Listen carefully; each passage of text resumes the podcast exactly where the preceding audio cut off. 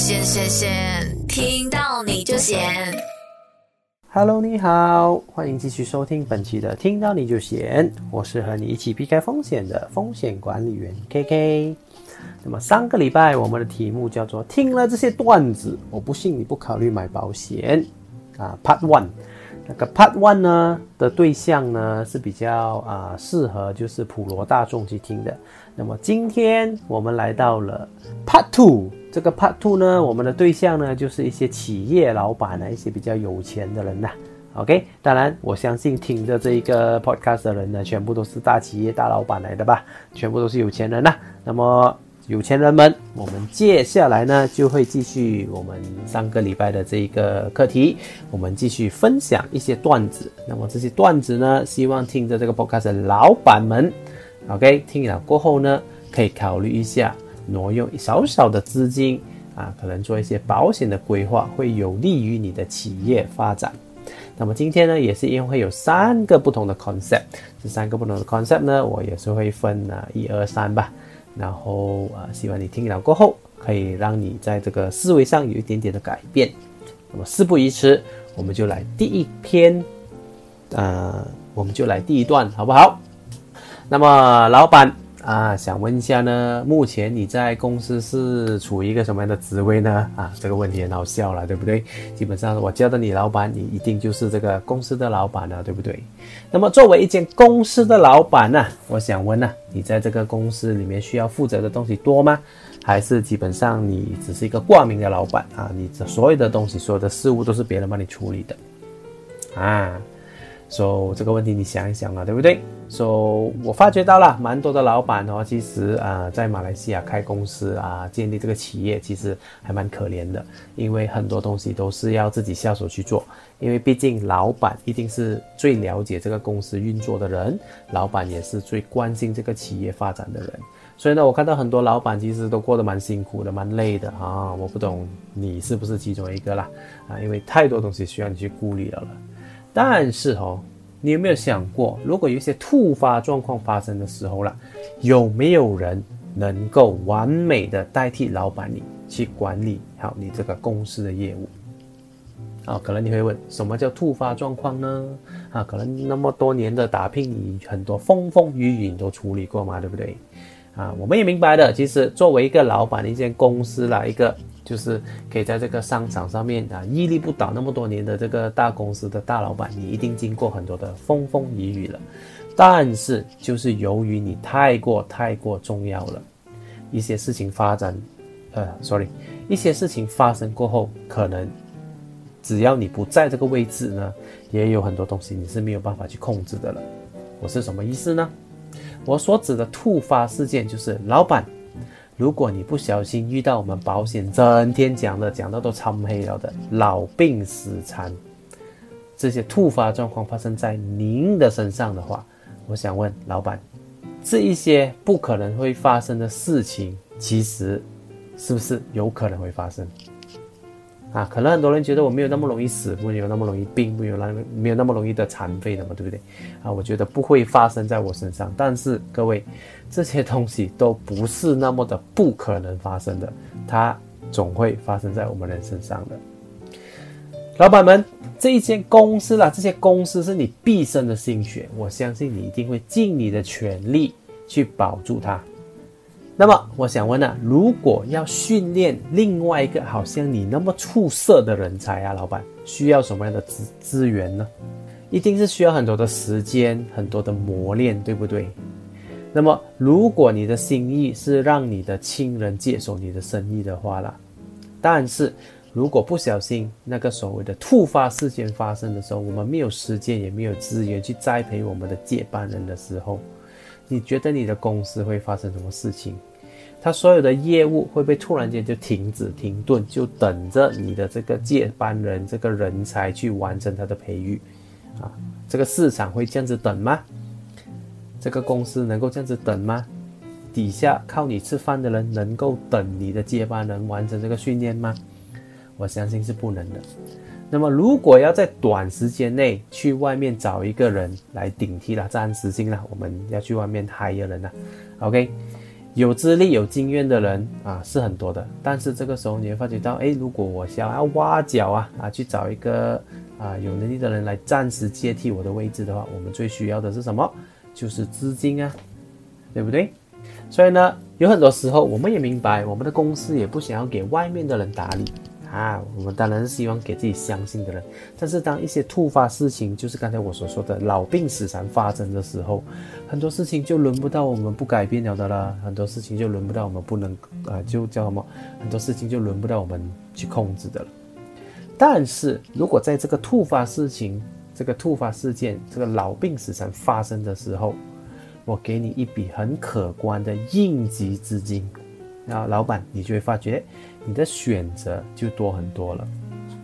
什么选择呢？第一，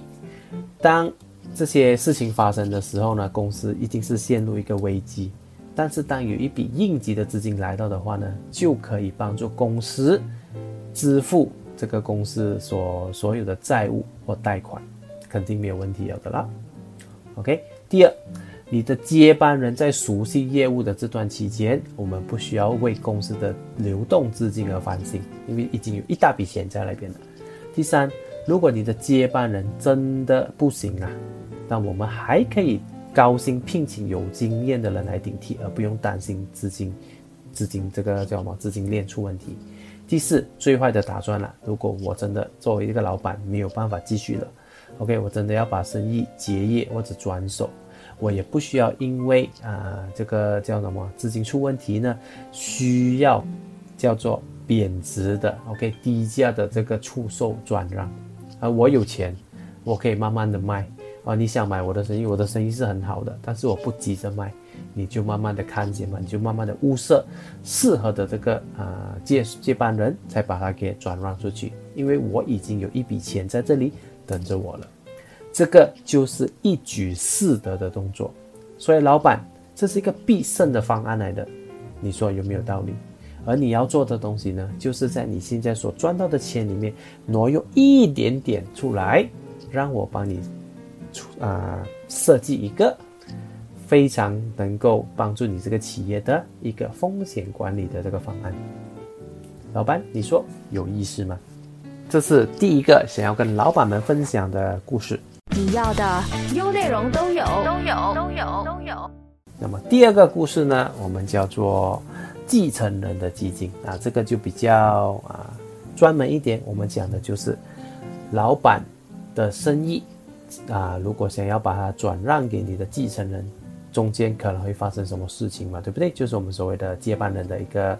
一个模式了哈。好，那么老板们想问你呢？你把生意经营的那么有规模啊，一定是要花上不少的时间，对不对？我相信有的人用十年、二十年、三十年、大半辈子的时间，把公司的这个业务推上去轨道，OK，把它变成了一个可以永续经营的一个模式啊。这个过程，我相信真的是不简单。啊，一个老板把一生的精力和时间都投放在公司里面，其实我们是真的非常非常的尊敬和佩服一些所谓的企业家们。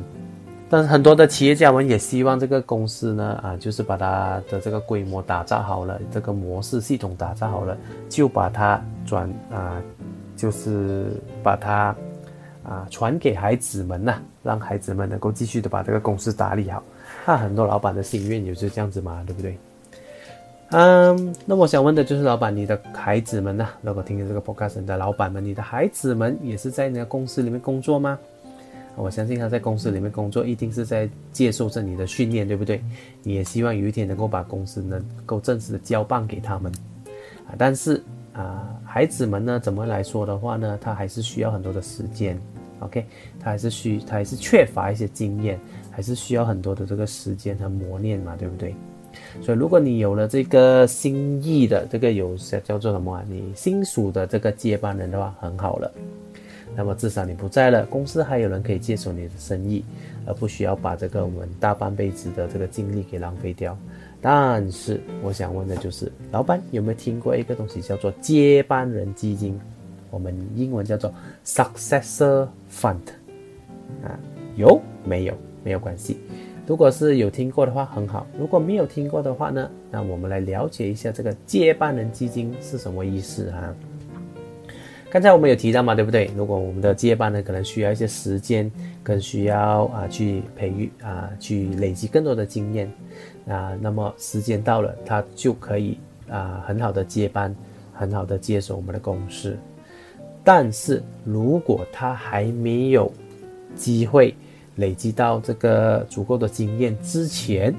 老板你又突然不能够在他身边提点他、照顾他了，那怎么办？我相信你公司里面的员工啊、供应商啊、银行啊、债主啊、生意伙伴们啊，对你是非常有信心的。但是如果今天突然间公司的这个啊长期人呢换了一个人啊，可能这一些人对他未必有这样子的信心哦，因为很多人是看在你面子身上嘛，对不对？但是对你的孩子是否能够给予同样的信心，这是一个未知数。所以呢，老板们。如果万一他出来你不在了，只剩下你的孩子的话了，公司的情况是否还可以维持一模一样？认真的思考一下，有可能会不一样了，因为这些供应商啊、债主啊、啊员工啊，可能就会对你的接班人没有足够的信心，啊，所以在这个时候呢，你不必慌张，如果你提前设立一个接班人基金，就可以解决这个问题。什么问题呢？就是万一如果我在培育我的这个接班人完成这个任务之前，我就不在了，这个时候就会有一笔基金进入到你的公司，啊，对，一般来说，一个公司的啊流每年流动基金大概需要多少钱，我不清楚了。那么比个我打个比如啊，如果你每年要流动的基金大概是一百万，那么如果我帮你制造一个三百万的这个流动基金。也就是说，万一他说你不在了，你的公司立刻马上会有三年的流动基金，让你的接班人去好好的把这个整个业务给给接手去来，他再有三年的时间好好培育他的这个经验，好好的适应这个啊作为你老板的这个位置，所以这个就是所谓的接班人基金。如果他在啊完成了这个接班人的工作，在接手。啊，就是说完全没有需要到这笔资资金的话呢，我们保险公司就会把这笔钱还回给你，所以根本是一个 win-win 的 situation，肯定是没有啊损失的。所以呢，我简单的总结一下，接班人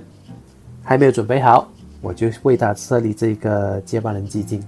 万一我不在了，一笔钱来帮助他，给他时间三年到五年的时间。好好的重新让公司带领公司重新上轨道，没有损失。万一啊接班人栽培完了啊，我可以放心的退休下来了也没有关系，这个保费会还回给你，就当做是你一个额外的退休基金，就是那么简单而已。所以老板这样子的一个双赢的方案，有没有兴趣听一听呢？加大资讯力度，提高思考程度，天天听优内容，引领知识潮流，提高你的生活高度。那么来到今天的最后一个段子啦，我们来讲讲的就是老板们最喜欢做的东西，就是投资房地产，对不对？